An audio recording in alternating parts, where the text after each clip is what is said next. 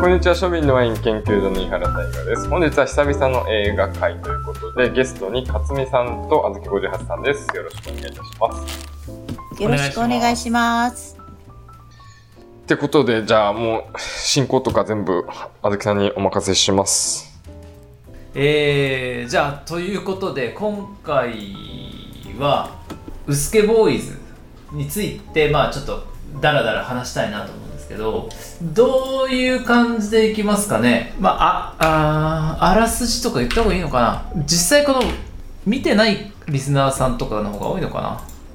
どうなですか、ね、でも、ウスケボーイズは多分みんな見てるんじゃないですか？うん、じゃあ見てる体でちょっと話をするんですけどえ、勝美さんも初見じゃないでしょ？でも初めて見ましたよ。あ、ほんますか？うん。あんまり興味なかったから。あ、日本やし？いや、うんもう最初の10分が辛かった。え、東京ワイン会ピープルよりはマシなんですかいやー、どうかなーって。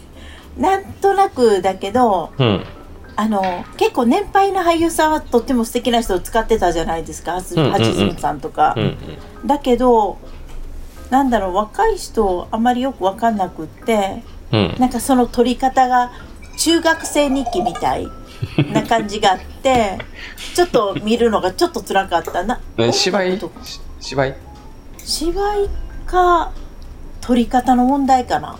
うーん。うんなんかわかんなくなんか乗り切れなくってうん。話は悪くないと思うしなんだろう。なんかほらえっ、とそれぞれモデルがあるんでしょうんうんうん。だからそのワインにはとっても興味があるから一生懸命見ようと思ったけど「てんてんてんてん」ちょっとごめんなさい。印象的なシーンとか何かありました？あれじゃないですか？橋爪さんが言ってた土地とかそんなんじゃなくって人だみたいな。ああれを押したいかなと思って何回も出てはるからそのセリフ、うん。うんうんうんえっともっとドキュメンタリーとかだったらもっと真剣に見たかな。誰かをモデルにして使ってるとまあ多少なりなんか恋愛的なものを織り込もうとするのかな、するとなんか不自然な感じがすごくする。うんうんうん。だからもっと別にそのなんか男女くっついたら離れたりとかそんなところはもう全然ナッシングにしてワインの方にもっと集中したような作りにしてたら見やすかったかな。確かにあの詰め込みすぎなんですようね、ん、そう、なんか100分の中に、うん、うん、それは俺も思いましたね。その恋愛的な部分はいらないかなって、最後の足立海の意味みたいな。うん、可愛いけど。可愛いけど。可愛くて好きだけど。うん私も好き。もう一番良かったのはあのおじいちゃんとおばあちゃんが、えーっと息息子には厳しくだけど孫孫には甘いとかってあれいいねとかって思って。あーあれどこだっけ？しあれメガメガネじゃなくて？メガネのメガネのメガネ、うんあもう山さんからチャットが「えー足立海なんで出てきたの?」って思いました。というわけ？そう。取ってつけたような足立海なんなんみたいなのはでなんか押しかけぬ女房的な感じで入ってきて、あれもいらないなと思って。いやマジで何のだってストーリーに何の役割も果たしてないよ足立海いやもっとなんなんて本当にワイン作りだけにグッときた方が良かったんじゃないかなと思って。あーね。だから可愛かったでも間違いなく足立海あ可愛い。あの人。えだって40超えてますよね。超え超えてますよね。まあ可愛い可愛いなんかやっ。ぱりね皮も相変わらず足立海は可愛いなっていうのは本当に思いましたけど、そういうのは確かにありましたね。まあ、うん。勝美さんおっしゃる通り。もう何も刺さってないですねじゃあ勝美さんに。はい。あでもあのやっぱりね、あの畑の風景は良かった。あああれ長あ野風景はいいなと思って。長野ワインって言ったら長野か。長野のどっかの、ねえ、まあ、畑なんでしょうね。うん風景はいいなと思って。まあ確かに確かに。それはあったね。そうか。これ結構きついぞ今回。所 所長どうですか？所長のちょっとこう所感。え僕ね2回目なんですけど、見たの、は1回目1回目っていうかもう小説が出た時点で買って読んでて妥協して小説うん眠たくなってこれはいかんと思ってほたくってたんですけど、まあ、映画なら見れるかなと思って、まあ、映画見てて、まあ、そんななんか可もなく不可もなくみたいな。あの気象点結がないじゃないですか。大なきいまあまあ。大きい動きでもなんか嫁はんに逃げられたぐらいでしょ。う ん 俺あれも思うんだけどあのシーン。やっぱりこれもさっき克実さんとも話した。情なんつうの詰め込みすぎてうん。掘り下げができてないんですよ。あの東京アイピープルでもそうなんですけど説明不足っていうのがあってあのかみさんもなんか突然いなくなるじゃないですか。えあれじゃないですかあの女性の人を家に住まわせるみたいな感じで無神経に言ったから。あれも一つでしょ確かに、あれも一つだしででもなんだかんだ言って従業員だからみたいなのを言うことで、あのーそっちにも逃げられ。かそれを奥さんに言ったら、うなんかその手伝う人減らしてどうすんのよみたいな話だったから、いやうるせえなんとかなんとかやるんだよとかあとはそのよくわかんないけど最初は手伝わなくていいからみたいな変な謎の紳士ぶりを発揮するんだけど、岡村が主人公の。でも結局なんか手伝わしたりとかおそらく表現したかったのってそこのなんかこう岡村のなんか不器用さっていうのもちょっと描きたかったんだと思うんだけうわどーすごい考察だわ。足りないんですよねでも。足足りなくて足りないがゆえにあの真由美さんっつったかな岡村のその彼女うんうんうん。が奥さんまあ結婚したのかな。奥さんが出ていくんだけどあれも情報量足りなすぎてちょっとこらえ性がない女みたいになっちゃってるね。そうそうそうそうそう。ねあれも途中まで止めてあれもおちょっと待てよみたいな。途中まで追うけどそっから追わない感じとかも。うんうん中途半端。なくてよかったんだよ。そう、えそのシーンをなくってうん。あのある日突然手紙があるぐらいのさらっと流すとかってぐらいで。岡村さんのねあのワインへの情熱はあるけど不器用さっていうのをもっとちゃんと描くべきだったと思うね、えー、山さんから。嫁さんもすぐいなくなってそれならいなくてもよかった。そう。登場人物が多いと見ていて頭を整理しないといけないので疲れてしまう。だから最初からいなくてもよかったのよ。いなくてもいいやつがいっぱいいんの足立由美とか。そう。いらないのがいっぱいいんのよ。いらないのいっぱい。えだしかもさあの一応岡村城山高山ってあの3人。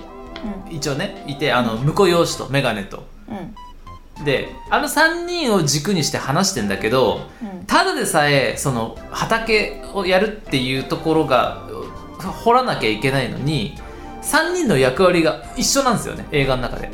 ああ確かにね。なんでこの3人使ったんと思って。えでもあれじゃない？なんかそのボーイズって言われてる、うん。ま、の中の優等生3人なんじゃない？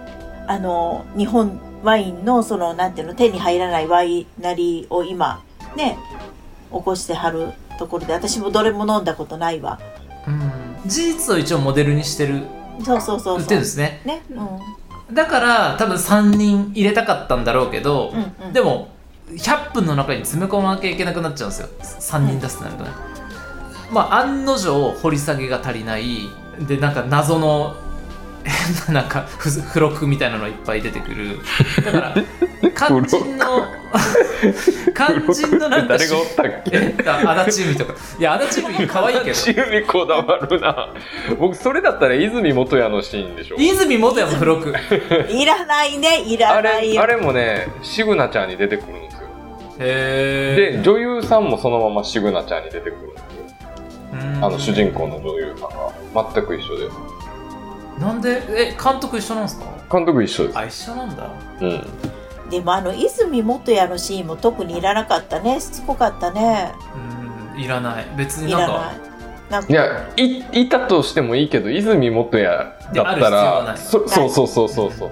そこにうわ泉元也キザーみたいな感情が入るから。そうそうそうそうそう。そうだから結構年配はちょっと有名どころの俳優さんねたくさん使って、うんうん見てまあ思ったのがまずやっぱ演技が大根基本。と思いましたえあのメガネさん芝居うまいでしょ？あ比較的ね。メガネくん。比較的ね、比較的ね。眼鏡はマシだったし、うん。であと橋爪功は神。もうんうん。光る、そう。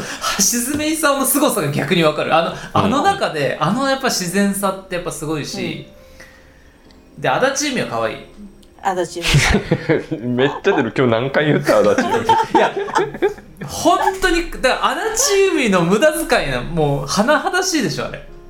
いらない、ね、あれが主人公やったらまた変わってくるんでしょうね。ギャラが。うんでもあの女優さんね自分から売り込み行ったらしいです。あの監督に。どの女優さん？あの主人公の上村さん。でなんかすごい真剣に勉強してるらしいですよでなんかワインもその最初はジュース使ってたらしいんですよ、うん。そしたらなんか芝居が自然じゃなかったから、うん。それワインに変えたらみんな表情がすごい豊かになってきたみたいな。ジュースはしんどいだろうね。口甘くなるし、でその印象に残ったシーうん。ンなんですけど私の。うん。最初の一番最初のあのいけすかないワイン会がマジでワイン好きのワイン会ってあんなんなんですよあの橋爪橋爪功が最初にスピーチするやつ？違う違う違う。あの家の中で3人4人集まってブラインドとかするやつ。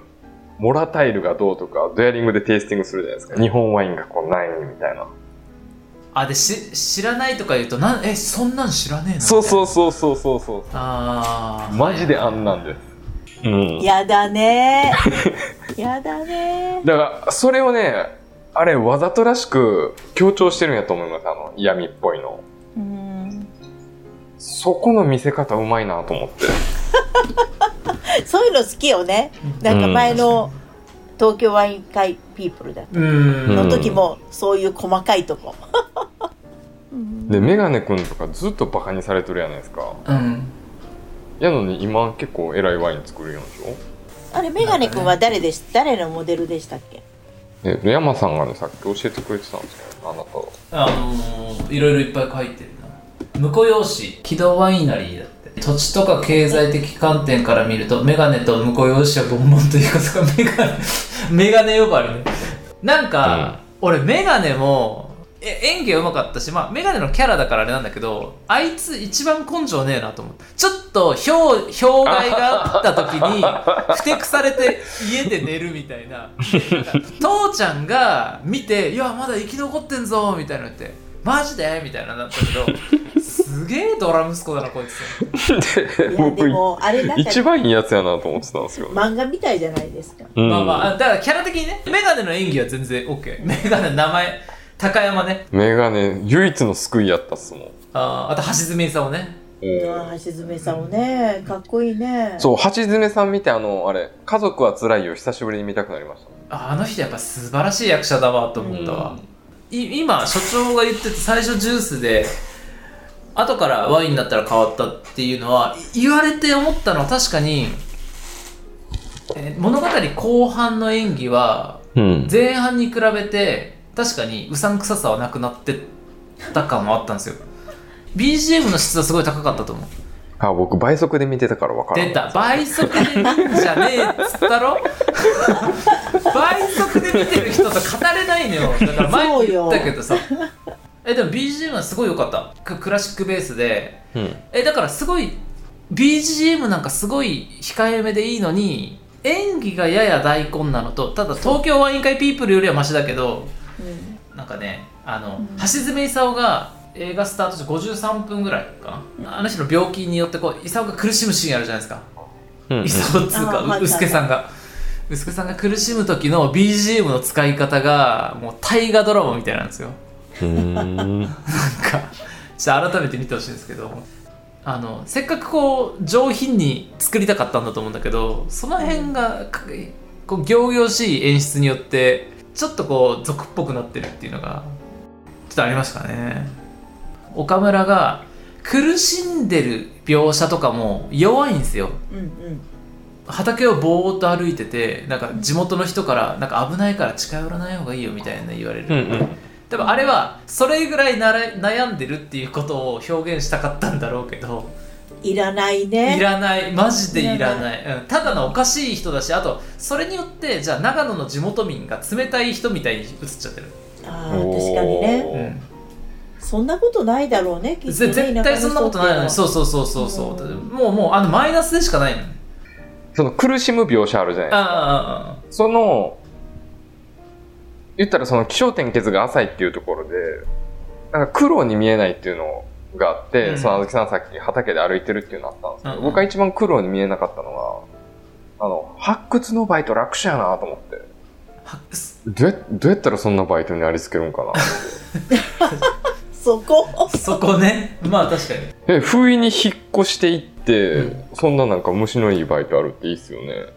いろいろあったんだと思うんだけど。あったんだろうけど。あとあれだわそのおかえりブルゴーニュだったらなんかブルゴーニュで会いましょう。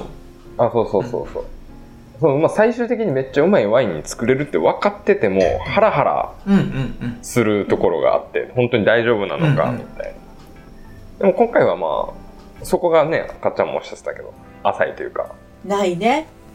でそのハラハラ感が男女のねなんか喧嘩みたいなんで。はいはい。それも弱いしね。弱いしね。あのそう上村手伝いたいっていう人と、うん岡村と奥さんとの三角関係みたいなのも表現したかったのか知らんけどそうそこまでも言ってないみたいな。うんでもそれもなかなか難しい3人をやってる。1人だけやったらその三角関係も一つのなんていうかな物語にちょっと入れれるかもしれないけど、うん。3人いるんだもん。3人と臼助さんだから。うん。うん、うん、それ100分で収めようとするからこういうことになる、うんみんなかなりあれですね厳しい評価ですね。マジで？だえあのねこの本当にいいワインだっていうのは聞いてるから私も一度飲んでみたいんですよ、うん。ななのにえこんな作り方してよかったん？みたいな。うーん。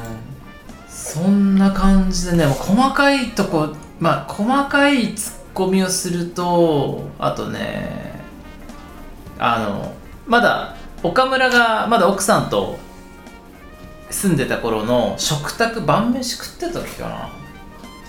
42分ぐらいなんですけど、うんサイズ。食卓しょぼすぎ。白米とたくあんみたいなのしか出てないんですよ。よう見てますね。そんなわけないだろ。うさ多分はいこれだけ貧乏でやってますを表現したかったんだろうなと思うんだけど興味そんなに本当にだから自分は昔貧乏だったからよくわかるんですよ。食卓あの、うん。飯のシーンとかめっちゃ見るんですけどこの食卓シーンはマジで舐めてる。あの貧乏をすげえバカが考えた貧乏の食卓みたいな。でもだそれはあれですからね。演出が全て大げさなんじゃない？えまあ分かりやすくしてるんじゃないですか。えしてるけど逆に入り込めなくなってる逆にねノイズになっちゃう。う んえじゃああずきさんが理想とする貧乏飯のコーディネートどんな感じ？ですかまずタンパク質は取らなきゃダメですよ。ああそれは言える。でしょ？だからお金ないんだったら豆腐とかうん油揚げとかでタンパク質を入れてたらあ奥さん。ででもあのあの嫁はアホじゃないですかもともと。そのアホ嫁を表現してるんじゃないですか。アホ？あ,、うん。あの嫁がアホである描写って逆にいらなくないですか？えだからあのワインにのめり込む旦那を我慢できない身身勝手な女みたいな。だとしたら、うんと、それこそ岡村の苦悩を描写するんだったらできた奥さんがいなくならないとダメじゃないですか。話としては。ああなるほど。アホ嫁がいなくなったらパーンってなるのねあなるだけだから。そう。ずーっと支えて支えて支えてもう無理っていなくなるからショックがでかいのに、うんうん。それもない。なるほどね。うん。それは腑でしょに落ちる。ただのアホ嫁がちょっとこらえきれなくなっていなくなった。全然確来かない。にね。それは言えるうん納得しました。だって上村もん。高飛車すぎますもんね。そう上村も意味わかんない。なんか別に岡村をた支えるわけでもなくでなんか、お上村からしたらいや私従業員とか思ってなかったとか言っていなくなってで岡村が成功したら戻ってきたじゃないですかなんか。もうあの成功に群がる亡者でしかないんですよ。上村も足立由美も。でもそうそう。由美ちゃんが出てきた時になんか僕なんか奥さんに逃げられたんだよとかって。いやいやそんな話いらなくないって仕事に来てんのにさ今から付き合うぞみたいな感じがあって、ちょっと嫌だった。いらない。あの仕事にしますって来てるのに東京から OL 辞めてきました。もうそう。な押しかけの子えあのさっきからね僕らアホ嫁アホ嫁言ってるんですけど 女性目線から見たらどうなんですか？なんていうの？その誰か従業員が住むから私嫌だって出ていく人まあないと思うわ。あれでもね直接的な原因じゃないんですよね。まあ嫌だは嫌だけど。あの貧乏が耐えれんかったんでしょ？とあとやっぱりそのセルフィッシュなんですよね岡村が基本。あとなんか空き瓶邪魔やもんだって。そうあれうざいでしょ。あれ引っ越しても持ってくるみたいなゴミ山っすよね。う。ん。そうね。そうそうそう。あれきついわ。あのまだ東京にいる時に飾ってるのは、うん。まあまあまあ100歩譲っていいとして、まあ。長野に持ってくちょっとる嫌かもね女の人からしたら。う。んでももうでも全てがちょっと雑くて嫌だっ本当た表現が。どうなんだろう。あの比較対象としてたおそらく作り手が描きたかったのって、あの出て行った嫁とあとその向こう向こうの嫁はいい嫁みたいに描きたかったんだろうけど、うんうんうんうんにちょっと似てるのよ、うんうん。割とだからあ監督の好みは割と同じなんかなと思って。似てんのよ。ちょっと似てた。上村上村と足立美もちょっと似てますもんね、確かに似てる。思った、うん。えもっと違うタイプの女の人いるじゃないですか。もうちょっとふっくらした人とかお目目ばっちりの人とか、なんかいろいろいるのにみんな白くて綺麗うん。なんか、うんうんうんそうキャスティングもそう確かに男もね似たような顔だし眼鏡以外の区別がつかなかったもん最初。そうそうそう。でシグナチャー見た時にその次回作、うん。全く一緒の映画見てる感覚に陥ったんですよ。あそこを再確認したくて今回ちょっと皆さんに付き合っていただいたんですけど、やっぱ似たような雰囲気だったんですけどやけどねやっぱシグナチャーの方はうんその一人にフォーカスしてるんでだいぶパワーアップしてるしそのモデルとしてる安藤さんって方も結構偉大な方なんで。あはいはいはい。でその気象転結自体は本当にずっとだから安定して幸せみたいな感じで僕みたいに陰で生きてる人間からするとイラッとするんですけど。まあそういうのがあってもいいよねでもね。うんうんうん。じゃあちょっとあれかな？いいとこ言っていけます？ちょっとまあ途中言っちゃってたりもするかもしれないですけど今散々ボロクソ言っても、大体映画いやボロクソサイドウェイ以外いや大体ボロクソ。私だってあのブルゴーニュで会い会いましょう好きいだや僕でもわりかし、うん。うん。倍速で3回に分けてみたんですけど、ああそうだね。俺も好きだったな、はい。ちなみにですねああの、うん。過去のあのレーティング私あの拾いました。映画界、うん。今回入れずに5回やってんのかな？うん。うんえサイドウェイとサイドウェイでしょ最初。でワインコーリング東京ワイン会ピープル、えーソム、うん。あとはブルゴーニュになりましょう、はい。結構やってますね。うん。です。で一応言いますね。あのーまあまあ最初なんでねレーティングもばらついてるんですけど、うん。えっとサイドウェイのレーティングは多分10点満点でいくつみたいな話してて勝美さん7うんうん。で所長と俺はレーティングしてないです結局。なんか話の。結局なんだかんだ言って。してない。ですえ今しますか？10段階でいくつ所長？僕はあの日本の方が7英語版がうん、うん、6あ英語の方が低いんだっけ？うん。ちょっと待って。僕日本の方が好き。ですああそう。うん。やっぱあの鈴木京香さんがねいい味出してるっすよね本当？いやでも鈴木京香よかった。えばい綺麗だけどあの話嫌いやった。なんかなんか嫌やったわ。あの忍者？いやもううんもうあるしなんかとっちらかってて。なんか小逆要素が多いっていうか、あまあね。うんえ勝美さんと日本版何点私日本10点満点ね。うんうん。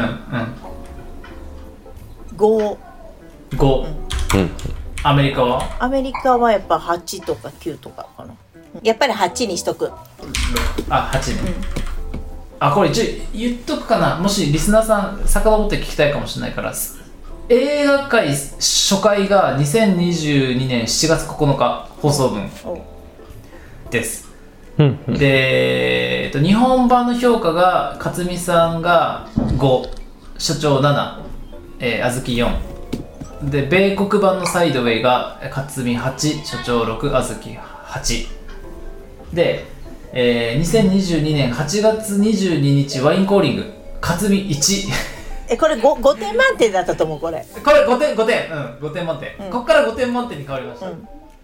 5点満点で、えー、と勝美1、うん。所長2小豆4 音楽よあかった。のあれ音楽がわかんない。音楽良かったとか言って、いいね確かに読んだったんで2022年10月4日東京ワイン会ピープルが勝美3所長4小豆4これ5段階評価えね私多分ね、いえもうちょっと低かったと思うんだけどな。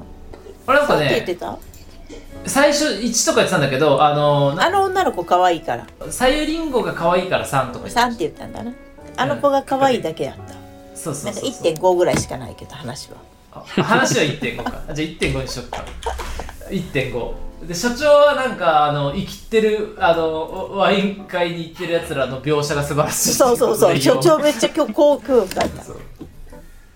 で俺もなんか1ぐらいだったんだけどサバ味噌煮込みに黒胡椒か。かけてうんうん。シラジン・ファンデル、ジンファンデル。ル。ジンファンデルだ、そうそうそうそう。ジン・ファンデルのあ相性が素晴らしくてその情報を与えてくれたっていうことで4おおうんうんうんで2022年12月7日。これ私欠席してるんですけどあのー、あずきさんってあの女性のはいはいはい、ソムリエの方のあずきさんえが参加されて「ソム」っていう映画俺見てないんだけど、これは勝美1.5、えー、所長スコアレスあずきさんあの女性のあずきさん4あ女性のあずきさんはやっぱりなんかすごい自分のその試験とか思い出そうして共感できるってことで4てはった、所長ソムちなみに改めてレーティングしたらどんぐらいですか？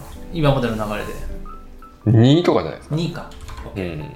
2年で、えー、と2023年と5月7日ブルゴーニュで会いましょう、えー、勝美4所長3あずきスコアレスだけどまあ俺もでも4ぐらいあるかな。うん。からのどうでしょう。じゃあ今日レーティングこれを踏まえて勝美さん。うん、もう1.5やね。1.5うん。もう辛かった。もう本当はとってもいい話だと思ってみたいのに、うん。うん、中学生日記だった。所長は？どうですかね？1とか。1あかのー 批判はないけど、うん。1うんいや批判ないのに1って余計あれですよね。そうね。お前ちゃんと見てたのかみたいなのあるけど なんやろ本当なんか飯作りながら見る感じ。あのちょっとわかり座ます。ってようみんようなやつ。今日カップヌードル食べながら見ました。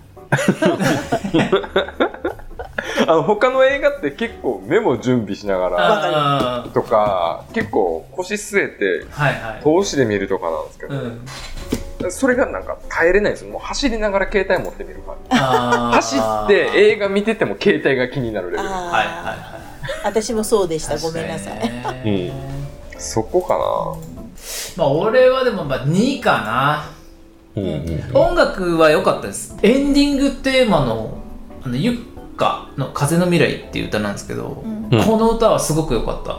あでもここで僕1って言ったけどこれだけ言っておきたいのが、その続編の「シグナチャー」は本当に、あの3ぐらい、ああちょっと楽しみ、でシグナチャー見てまた戻ってきたくなる。あのウスケボーイズに、マあうん。ジででも戻ってきても1なんでしょ？なななんだろうな。あのやっぱそのいけすかないやつらのモデリングうん。がそのままバーンってきてるからはいはい。なんかジンマシンみたいなのが出るんなんかあの嫌なやつ大集合みたういな感じで。ん。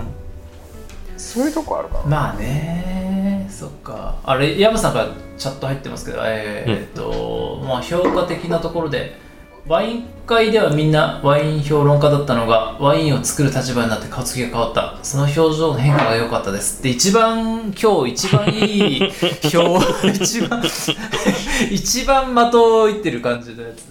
そうですね。よいいとこって言うとそうそのそねあれはあったかもしれないですね。うんえでも本当いいとこって言ったらやっぱあの僕初めて言いますけど足立由美さんの表情じゃないですか。あのなんやろ。そのせ 成功したやつに媚び売る女性が現れてくるみたいな。であそれをエロい目で見る岡村。そうそうそう。でなんかどっかのシシドえ何何ワイナリーかちょっと忘れてたんですけど、うん。山さんが情報くれて検索しに行ったら、なんかマスメディアの取材お断りみたいな超上から目線のメッセージがあったんでほうほうほう。おおみたいな。なるほどね じゃあ最終的にこうウースケボーイズねあのこうんううん。話してきましたけど、所長と勝美さん的にはどうですかね？リスナーさんにおすすめですか？えーっとねあの映画が好きな人には多分勧めないと思います。100%。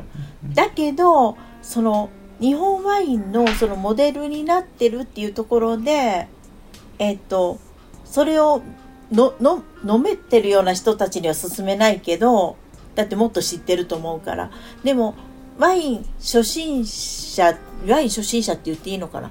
えっとなんかいろんなこと日本ワインにもちょっと興味が出だしましたっていう人にはちょっと見ても面白いかもしれない。うんうんっていうぐらいかな。資料としてね。あ資料として。ああなるほどなるほど、うん。ちょっと興味が湧く。ああこの人たちのワインってこれとこれとこれがモデルになってるんだからのそのワインへの興味うん。うんだったらいいのかな、なるほどね。うんうん。所長は？あのあれですね。あの共通言語として見とくべきですね。うん。っていうのがあのーワイン好きとワイン飲みに行ってワインの話したら僕負けて何回も言ってるんですけどなんやろ。その人と喋る時に文文化的なこととかなんかそういう作品の談義する時がやっぱ一番楽しくて僕の中で。で頭でっかちのソムリエとかそういう話ができないんですよ。ダイヤセチルガーとかなんか。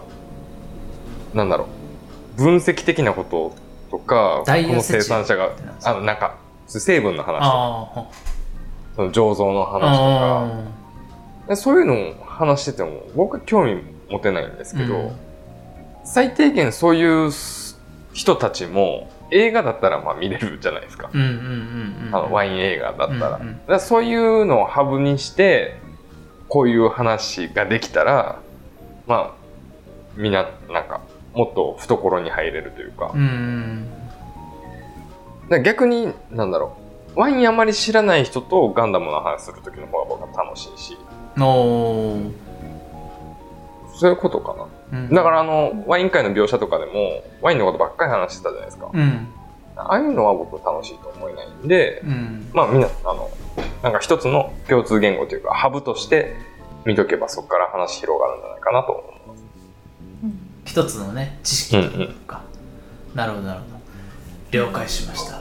じゃあそうですね。今日はちょっと山さんに助けられた感もありますけど。そうですね。ちょっとあのあずきさん Slack で山さんからいただいた情報をちょっと読んでもらっていいですか？えーとこれ山さんからの情報で、えー Slack でやいただいた DM, DM というのか、まあ、 Slack で、あまあちょっと感想いただいてて。感想と。Amazon プライムレンタル見ました。登場人物たちワイン飲んでる描写は赤が多かったので釣られて赤を抜粋しました。見終わった後は日本ワインに興味が湧いてきましたちょっと調べたらウスケボーイズだった人たちも今やオブセワイナリーとか木戸ワインとか有名になってるんですねということで山さんからご情報いただいてますねあともう一つもあのほら蝶々の柄のうん。いいですね。まあ、この辺ちょっとね、じゃあ、あの、うんウスケボーイズからこういうえ国産ワインみたいなのに行くっていうのも非常に。でも手に入らないと思いますよ。あ本当？そんなどの？どれも、うん、えだえ多分軌道ワイナリーって抽選かなんかだったと思いあ、ます。そんな？うん。で当たってもすごい超高級だったような気がしまあ、すそんな。私はよく知らないけどたまにツイッターで上がってきて当たったとか。よく見ますよねあのラベル。うん。トラベルズさんが好きなんじゃないかな。トラベルズさんうん。日本ワイン有識者ですか？そうですよで、や山さん情報だと、メガネはオブセワイナリーの曽我さんじゃないかと、モデルが。うん。そういうそういうなんか出てましたね。この間飲んでましたよトラベルストさんが。すごいな、本当。すごいな。これ山さんの知識やばくないですか、これ？まあ一回締めてちょっと山さんとも話しましょうよ、じゃあそんな感じで、はい。じゃあ締めてください所長。はい。それではまあの久しぶりのゲスト会次はいつになるやら分かりませんができるだけねあの皆さんのお力添えいただきまして楽しい放送にしていこうかなと思っております。本日の相手は井原大河と勝美とあずき58でした。ありがとうございます。ありがとうございました。ありがとうございます。